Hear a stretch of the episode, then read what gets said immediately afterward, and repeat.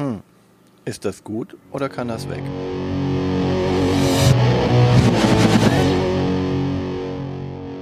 Willkommen zu Fuchs und Bär. Ist das gut oder kann das weg? Mit Martina und Björn. In dieser Folge auf dem Prüfstand die Tore der Welt. Ken Folletts zweiter Brückenschlag in die Eurospiele Spielewelt. Aber zunächst die Zahlen. Deine Überleitungen sind immer so schön. Nicht wahr? Ähm, Ich habe extra Spiele und Spiele zweimal Ja, gesagt, weil hm. das so schön auf und ab geht. Das ist ein stilistisches Mittel, glaube ich. Sehr gut. Tore der Welt ist 2019 im Kosmos Verlag rausgekommen. Er ist der Nachfolger von den Säulen der Erde, die 2006 als Spiel rausgekommen sind. 2017 gab es dann nochmal das Fundament der Ewigkeit. Die äh, drei Spiele basieren auf den Romanvorlagen von Ken Follett. Das ist irgendein Auto. Ich, habe mal gehört, das ist so wie die Lindenstraße im Mittelalter.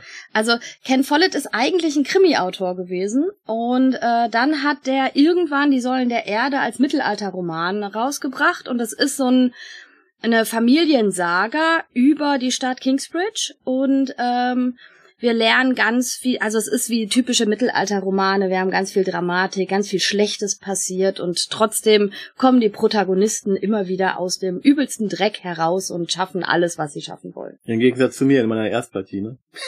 Aber wir wollen nicht vorausgreifen. Ähm, also, wer Säulen der Erde noch nicht gelesen hat, ich kann das Buch wirklich empfehlen. Und aber es geht um die Tore der Welt. Das ist das zweite Buch. Genau, das zweite Buch ist Die Tore der Welt. Einer Trilogie. Und man weiß ja, dass die zweite Sache oft best, das Beste sein soll in der Trilogie, der zweite Film. Ja, Das Imperium schlägt zurück, Dark Knight und so weiter. Aber mach mal. Gut. Entschuldigung, ich wollte dich nicht rauskriegen. Genau. Das Spiel Die Tore der Welt ist äh, genauso wie auch Säulen der Erde von äh, Michael Rienig und Stefan Stadler. Die Illustrationen sind von Michael Menzel äh, und das merkt man halt auch einfach. Das ist schön. Ich finde es immer bei Michael Menzel hat man so ein bisschen das Gefühl anzukommen. Es ist, äh, man kennt einfach seine Art zu malen und äh, ich finde sie auch wirklich sehr schön. Im Ranking ist das Spiel auch, ähm, hat mich jetzt selber überrascht, relativ hoch. Es hat ein 7,3 Ranking auf BGG, das ist Board Game Geek, das ist so eine der ganz großen Communities im englischsprachigen Raum. Die Schwierigkeit des Spiels wird dort mit 2,82 angegeben von 5. Und äh, man, Also wie komplex das Spiel wie komplex das Spiel ist. Man kann es von zwei bis vier Spielern spielen. Am besten ist dieses Spiel wirklich zu viert. Es geht auch noch zu dritt. Zu zweit ist es äh, nicht ganz so toll, muss man einfach sagen. Ähm, das ist schon ein relativ langes Spiel.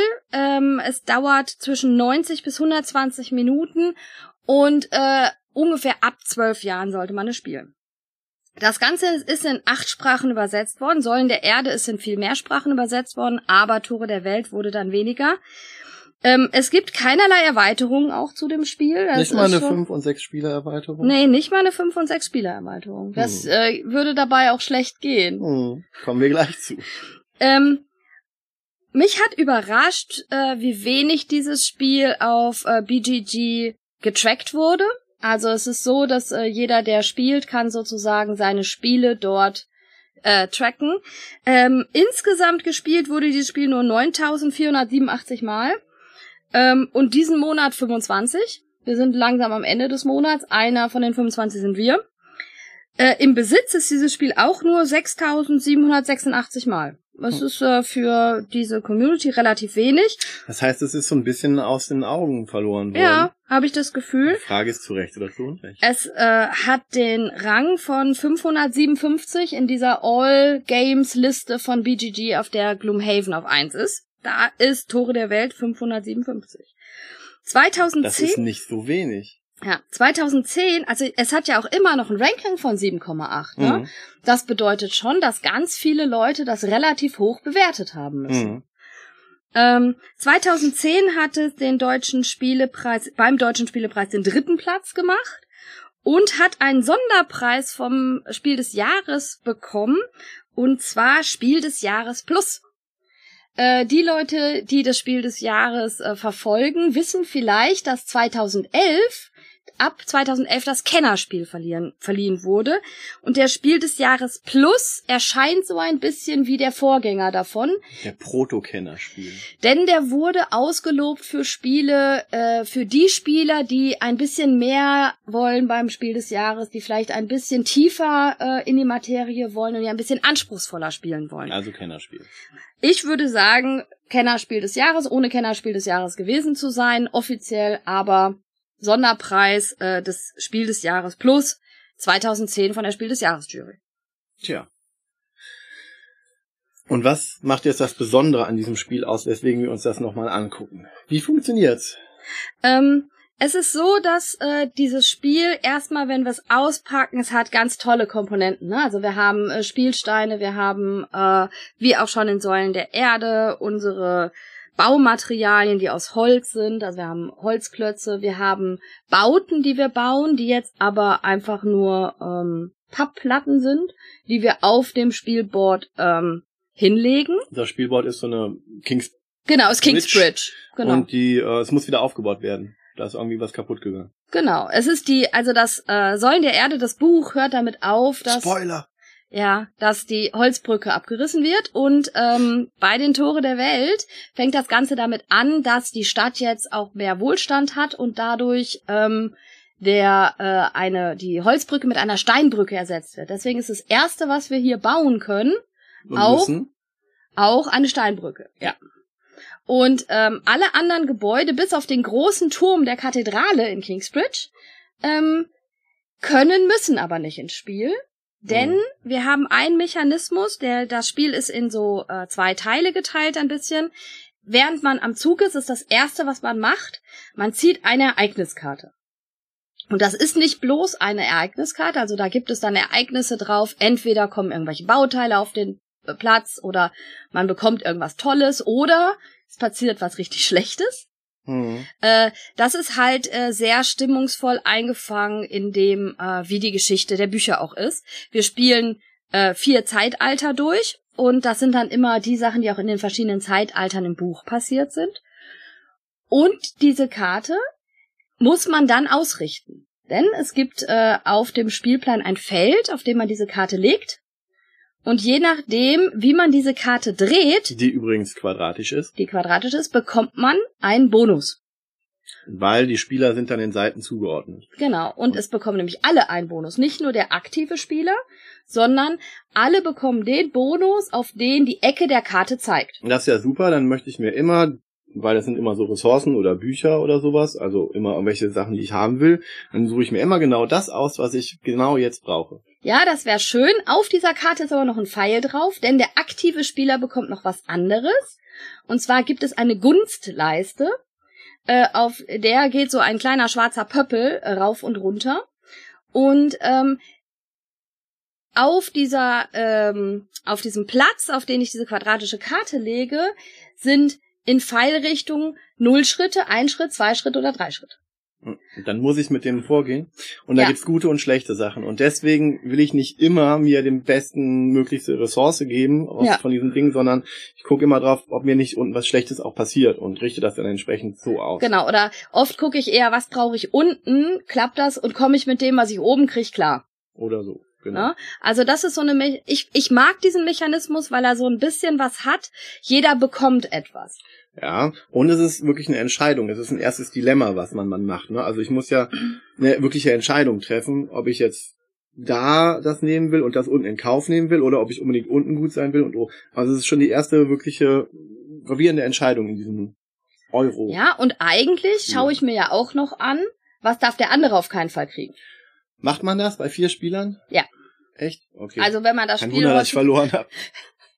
Also, ähm, vielleicht nicht am Anfang, aber ähm, da achtet man schon dann manchmal auch drauf, dass man äh, schon auch äh, schaut, okay, wenn es für mich jetzt nicht die optimale Kombination gibt, äh, was darf der, was dürfen meine Gegner denn auf keinen Fall haben? Okay, also generell will ich dann Ressourcen sammeln, Gebäude bauen und dadurch Siegpunkte bekommen. Und Genau. ja.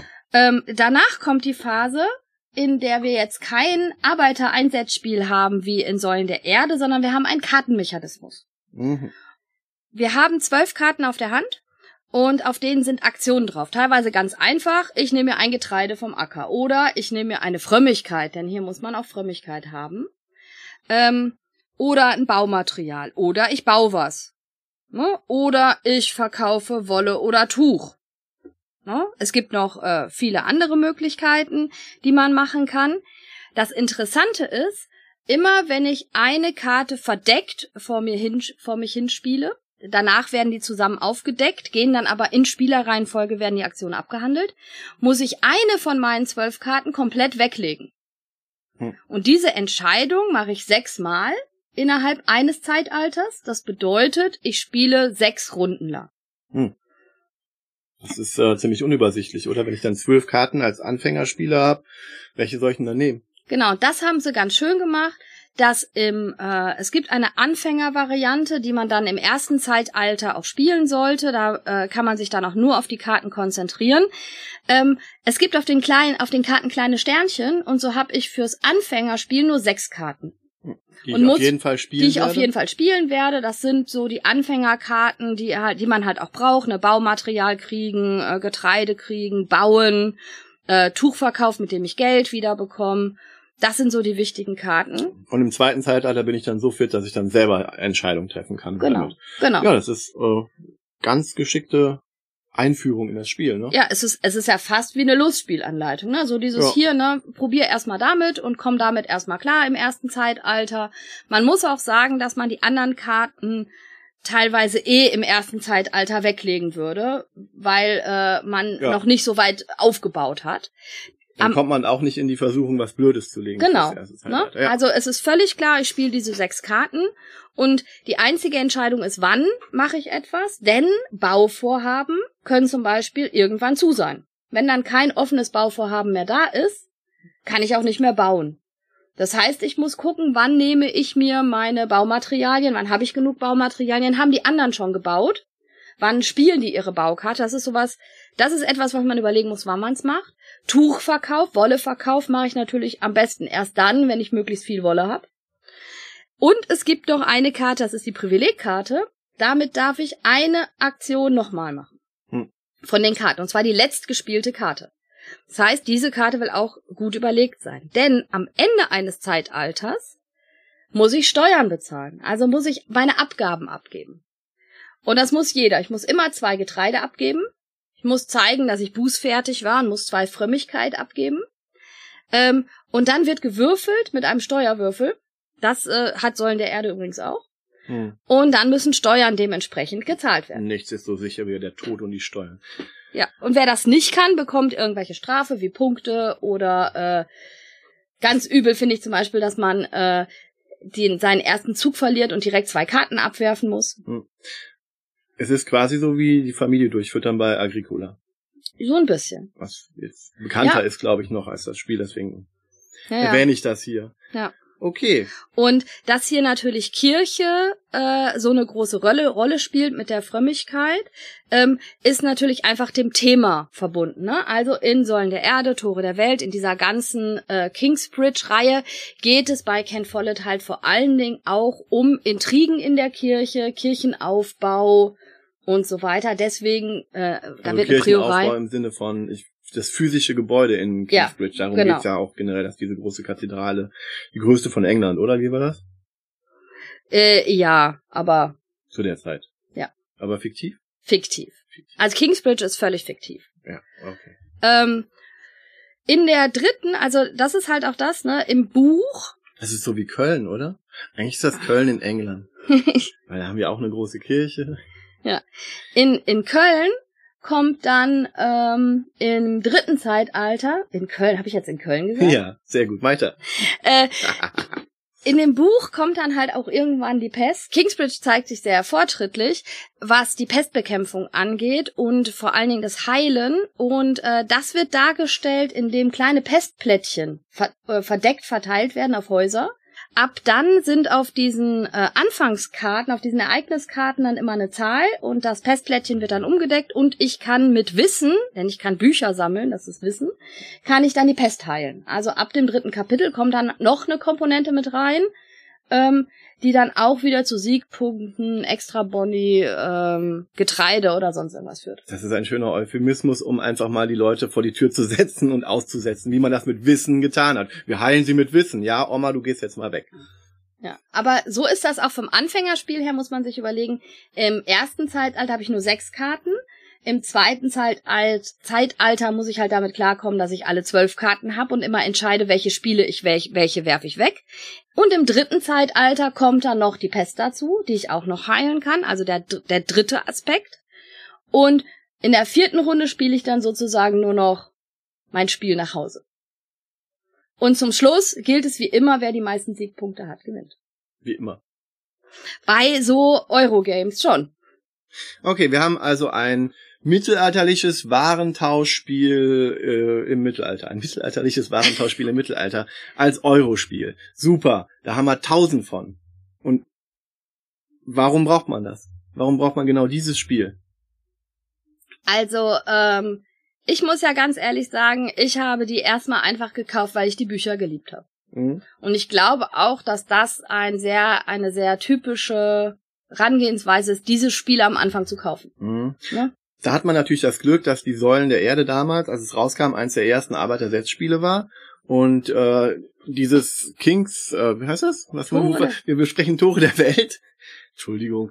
Äh, aber das ist halt so ein Spiel, was halt dann von den gleichen Autoren zwar ist, aber die wollen einfach nicht nochmal ein Arbeitersetzspiel machen, weil die haben hier einen ganz anderen Mechanismus, diesen Kartenwegleg-Mechanismus, wo du immer eine Entscheidung triffst, welche Karte spiele ich und welche Karte kann ich jetzt schon weglegen und werde ich nicht mehr spielen. Und davor die Entscheidung mit dem gedrehten... Mit der gedrehten Ereigniskarte? Genau, die dann auch noch Rohstoffe gibt. Das sind so diese zwei Mechaniken, die diese Spiele auszeichnen. Das ist ein Alleinstellungsmerkmal. Das habe ich so noch in keinem anderen Spiel ja. mehr gesehen. Ne? Und ich mag einfach äh, diese ganz, ganz mini, mini kleine kooperative äh, Sache bei dem Spiel, dass halt am Anfang jeder was bekommt. Am Anfang jeder Runde. Das ist nicht so kooperativ? Nein, das ist nicht kooperativ, aber es ist so dieses, äh, ich habe so das Gefühl, ähm, es spielt nicht einer nur seine Runde, sondern während der andere seine Runde spielt, bekomme ich was. Ja. Na, das ist ja auch das, warum in den ganzen Roll and Rides man ja auch zum Schluss äh, immer noch irgendwie inzwischen profitiert an dem Würfel der anderen. So ist das hier auch. Ich spiele ich sitze nicht drei Runden rum und warte, bis das Spiel wieder bei mir angelangt ist, sondern ich profitiere von dieser Anfangsentscheidung mhm. des Spielers mit. Das schon vor über zehn Jahren, ne? Genau. Oder vor zehn Jahren? Ja, ungefähr. Naja, und dann habe ich halt dieses, äh, ich kann auch auf verschiedene Strategien gehen. Ne? Ich kann halt sagen, okay, ich gehe mehr auf Wissen und ich gehe mehr auf, oder ich gehe mehr auf, es gibt links unten, habe ich so in Erinnerung, gibt so kleine Hütten, die man bauen kann. Genau, ne? man kann Häuser bauen und Pacht eintreiben, aber um die Häuser zu bauen, muss man eine Aktion ausgeben und Baumaterial und um Pacht einzutreiben, muss man wieder eine Karte ausgeben. Genau, aber dann äh, kann ich das, wenn ich das geschickt aufbaue, kann ich mir so eine kleine Engine mit aufbauen, die mir immer irgendwas gibt, was ich dann nachher nicht mehr in diesem äh, Roulette-ähnlichen Kartenzuordnungsmechanismus ja. unbedingt. Ja, oder ich muss die Karten dann nicht mehr spielen, ne? Genau. Das ist ja das. Ich krieg also, dann kostenlos immer was dazu. Das fand ich eine sehr gute Strategie, auf die du nicht gegangen bist, als wir das zu zweit gespielt haben. Und ich habe dann mühsam in der ersten, ich glaube, es war im ersten Zeitalter noch hinbekommen, dass ich mein erstes Häuschen nee, da setzen konnte. Nee, du konntest das erst ab dem zweiten, weil wir haben mit ah, okay. den Ein Anfänger Also dann habe ich gespielt. mühsam es hinbekommen, dass ich noch am Ende des zweiten Zeitalters dieses Häuschen bekommen habe. Und die erste Ereigniskarte, die dann kam, war, äh, auch wir nehmen wieder so ein Häuschen weg. Bam. Das, das war schon echt übel. Das war meine ganze Strategie für das Spiel und damit war das Spiel für mich eigentlich auch gelaufen, weil ich habe darauf gesetzt, ich habe darauf da voll drauf gegangen und dann kam diese eine Karte zu dem Zeitpunkt, wo ich überhaupt nicht gebrauchen konnte und habe nicht einmal, wo ich diesen ganzen Effort da reingesetzt mhm. habe, keine, keinen Gewinn rausgezogen, nur Ressourcen verschwendet im Prinzip.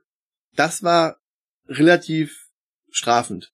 Und für ein Euro-Spiel finde ich das, äh, ja, es bildet so eine Familiensage ab, dass da auch irgendwelche doofen Ereignisse sind und das ist bestimmt äh, super Game of Thrones mäßig, wenn man dann total einen reinkriegt.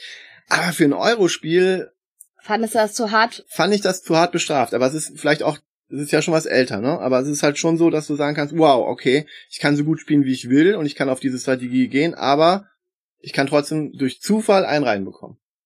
Ja, äh, es kann aber auch zum Beispiel passieren, wir hatten das, äh, ich bin ja mehr auf Wolle und Tuch gegangen und äh, dann kam, dass nicht mehr verkauft werden darf. Das stimmt. Das hatte ich auch ein bisschen zurückgeworfen. Ja. Das hat mich zurückgeworfen. Also dementsprechend balanciert sich, das fühlt sich in dem Moment schlecht an, aber eigentlich balanciert sich das aus, Wenn weil auch, hast. weil auch den anderen sehr wahrscheinlich was passiert. Das ist schon ein Glück. Also, Es ist glücksabhängig, denn äh, es kommen immer, wir haben aus jedem Zeitalter zwölf äh, Ereigniskarten und sechs kommen rein.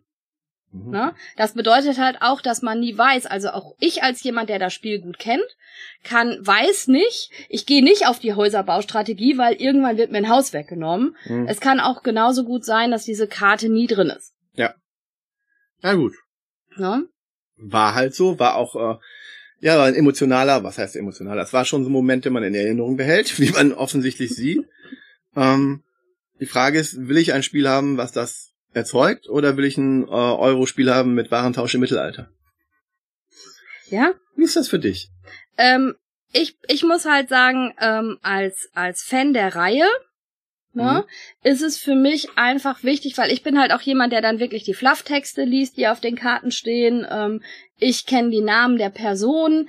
Es ist halt ein Buch als Spiel umgesetzt und es äh, ist sehr gut umgesetzt, aber es ist natürlich in dem Buch kommt ganz viel Leid vor und es passiert ganz viel Schlimmes den Protagonisten und äh, eigentlich ist es nichts anderes, als äh, es uns dann auch im Spiel passiert. Also es bildet das Buch gut ab. Das ist ja sowieso das äh, Spannende dabei. Normalerweise im äh, deutschsprachigen Autorenraum ist es ja so, du hast eine Mechanik äh, und sagst dann, okay, ich möchte, setz die Mechanik um und dann sagt der Verlag, okay, wir könnten dieses Thema nehmen oder wir könnten das Thema nochmal ändern und so weiter. Hier ist es ganz klar so gewesen, dass du die Tore der Welt machen solltest als Romanvorlage. Dann haben sich die Autoren gedacht, okay, ich brauche, wir brauchen äh, die Pest, wir brauchen die Kirche, wir brauchen Wir was brauchen zum den Aufbau. Genau, und dann haben die sich überlegt, mit welchen Mechaniken setzen wir das um. Und dann kam diese Mischung bei raus.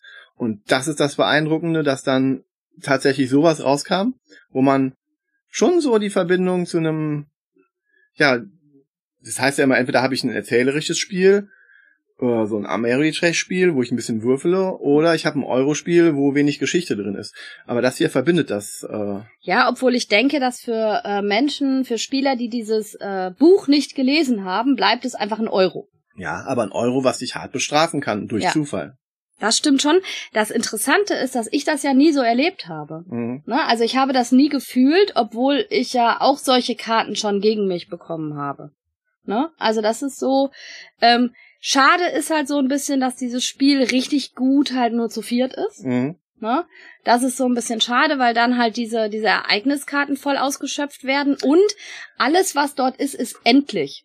Ja. Äh, Im Zweierspiel ist es halt so, dass man überhaupt keine Gefahr mit Getreideknappheit oder Mhm. Frömmigkeitsknappheit oder sonst irgendwas Also hat, weil das es ist nicht sind angepasst, ne? genau, es ist, ist von von allen Markern ist genug da, hat man aber zu der Zeit glaube ich auch nicht gemacht dieses Anpassen. Ja, weniger, ne? Man Ähm, könnte es ja für weniger Spieler dann sagen, okay, genau. dann nimmt man das aus oder legt diese Bauplätze, deckt die ab, um die nicht äh, machen zu können. Genau. Und so ist das halt, man hat, also zu zweit hat man äh, das Gefühl, dass es äh, ein äh, kein Mangelspiel ist. Mhm. Äh, während man das zu viert spielt, dann muss nur einer anfangen, mal mehr als die zwei Getreide zu horten. Ja. Ähm, dann merkt man das sofort, dass man gar keine Chance mehr hat, das zweite Getreide zu bekommen, was man abgeben muss. Ja. Ne? Da muss man auch ganz anders taktisch spielen, weil man gar nicht, wenn man zu zweit spielt, kann man auch ganz bis zum Schluss warten, bis man dann, okay, ich habe eh nichts mehr, was ich äh, tun kann, ich muss jetzt, dann kriege ich halt darüber mein Getreide. Das ist ja auch der Grund, warum es keine fünf und sechs Spielererweiterungen gibt, wie ich am Anfang sagte, weil du hast halt eine quadratische Karte mit vier Ecken und da kann hat man halt die Spieler entsprechend den Seiten zugeordnet. Ja. Und dann müsste man schon eine sechs äh, Hex, Die- so ein Hexplättchen nehmen, was man dann Ja, drehen also würde. die, die Downtime wäre auch, glaube ich, zu groß, denn man muss jetzt überlegen, es geht ja nicht nur darum, äh, dass ich entscheide, wo stelle ich meinen Pöppel hin und dann mache ich die Aktion. Das ist ja auch schon teilweise grübelastig, sondern hier muss ich nicht nur überlegen, welche Aktion will ich jetzt machen in der Runde, sondern ich muss auch überlegen, welche Aktion will ich auf keinen Fall machen in dieser Runde und die Karte weglegen. Ja, aber das Gute bei dem Spiel ist, dass du halt wirklich äh, viel vorplanen kannst, wo du schon mal grob sagen kannst, okay, Ja. diese Karten werde ich nicht spielen und das diese Überlegungen, die kann ich auch machen, während ich nicht dran bin. Und dann kann ich mich noch kurz anpassen. Oh, die Karte, die wollte ich eigentlich nächste Runde spielen, die spiele ich lieber jetzt schon, dieses Kartenpärchen von der Mhm. einen Karte weglegen. Aber man kann das schon sehr gut vorplanen, deswegen ist die Downtime, glaube ich, ein großes Plus bei dem Spiel, dass, dass die halt weil, weil wenig man das auch ist. gleichzeitig, also dieses Genau. Kartenauslegen macht man gleichzeitig. Ähm, ich empfinde da sehr wahrscheinlich nur Downtime, weil ich dieses Spiel, äh, wenn ich es spiele, eigentlich fast immer nur mit Neulingen spiele. Also ich muss Mhm. halt wirklich sagen, dass äh, ich glaube, ein Problem dieses Spiels ist, dass es zu viele ähnliche Spiele gibt, vom Thema und so weiter her. Mhm. Es kommt fast nie eine zweite Runde zustande. Also, ähm, dass ich dieses Spiel auf den Tisch bringe und danach sagt jemand, das müssen wir aber in zwei Wochen wieder spielen, Mhm. passiert mir bei diesem Spiel selten. Vielleicht hat, sie- hat man dann auch schon, all, denkt man, man hat alles gesehen von diesen Ereigniskarten und man hat die Mechanik und man, man kann halt auch immer nur die gleichen Gebäude wieder aufbauen. Ja. Man muss immer die Brücke am Anfang aufbauen. Das ist das vielleicht zu eng in dem, in diesem Erzählstrang drin. Na Ja. gut. Aber für dich, ist es gut oder kann's weg? Ähm, ich kann die Frage gar nicht so einfach beantworten. Ähm, es wird meine Sammlung nie verlassen. Hm? Ähm, einfach weil ich sehr viel auch mit dieser, ähm, Ken mit dieser Sache genau, mit dieser- Literaturverspielung. Oh Gott, was für ein schreckliches Wort. Da kann man gleich gut Brett sagen. Mach. Ähm, deswegen wird es nie meine Sammlung verlassen. Es ist aber nicht das Spiel, was ich als erstes raushole, wenn ich mit jemandem ein Eurospiel spielen möchte. Dann äh, sind für mich andere Spieler eher diejenige. Also, ich glaube, es könnte weg, aber ich würde es als Sammlerin immer behalten und ich mag das ja auch dann äh, Leuten immer mal andere Mechanismen wieder zu zeigen. Und es hat zwei Mechanismen, die es so gut umgesetzt hat, dass es deswegen den Platz in der Sammlung auf jeden Fall behält, auch wenn ich es vielleicht nur einmal im Jahr spiele. Hm. Du würdest aber auch nicht die Säulen der Erde als äh, Arbeitersetzspiel jemandem zeigen mehr, weil das ist schon ähm, dann zu komplex und naja, zu angestaubt, so ein bisschen, ne? Ja. Aber wir unterhalten uns ja über die Tore der Welt. Und ja, für mich persönlich, äh, ich würde es behalten. Echt? Das überrascht mich. Ja. jetzt. Und genau aus den Gründen, die du auch als positiv genannt hast, es ist ein einzigartiger Kartenmechanismus mit dem Drehen und dem Zuteilen. Und das habe ich so noch nicht erlebt. Ja, es ist. Ich habe wirklich gedacht, der Bär sagt, es kann weg. Ja. Aber es ist, äh, nee, ich würde es behalten wegen den Mechaniken. Und ich würde sogar noch über die Säulen der Erde behalten, was ich aus historischen Gründen jemanden in der Sammlung nur behalten lassen würde. Aber natürlich, wenn du Ken Follett-Fan bist, sowieso. Ja. Und das dritte soll ein bisschen schwächer sein, das haben wir Ja, ja, nicht gespielt. Fundament der Ewigkeit. Aber Tore der Welt, definitiv, äh, das würde ich behalten. Ja. Auch wenn es diese unglaublich äh, bestrafende Sache hat, vielleicht kommt es beim nächsten Mal ja nicht mehr so vor, aber nee, ähm, es ist halt schon der erste Versuch, wirklich äh, ein Eurospiel mit Thema zu machen. Was immer die große Kritikpunkt bei Eurospielen Hast, ist. hast du denn da ein Thema gefühlt, obwohl du das äh, die Bücherei ja gar nicht kennst und jetzt Mittelalterromane auch nicht so unbedingt dein Metier ist im Lesen, nicht so wie bei mir? Ähm, es ist schon so, dass, dass man sich so angefühlt hat, dass man irgendwie was Schlimmes passiert. Ja, ich habe nicht wirklich, ganz ehrlich, ich habe nicht so viel Thema gefühlt. Ne, es ist schon so, aber das, dieses bestrafende, ja, damit kann ich auch leben. Ich bin ja da, also ich habe ich hab ja jetzt nicht da irgendwie am Boden gelegen. Ich war nur etwas schockiert, dass so sowas in so einem Spiel vorkommen konnte. Das würde man wahrscheinlich milder machen. Wahrscheinlich. Ja, also, wenn jemand bei mir vor der Sammlung steht und sagt, oh, du hast äh, Ken Follett Ken, Verspielung. Ken, Ken Follett Verspielung, würde ich immer die Tore der Welt, Säulen der Erde vorziehen. Das ist ja auch schon mal eine Aussage. Ich würde, glaube ich, als nächstes nochmal Säulen der Erde spielen wollen. Aber weil ich das seit Ewigkeiten auch nicht gespielt habe. Naja. Gut. Dann, Ja, macht's gut. Bis zum nächsten Mal. wenn's wieder heißt, ist, das gut oder, kann das weg? Gut, Brett. Tschüss. Tschüss.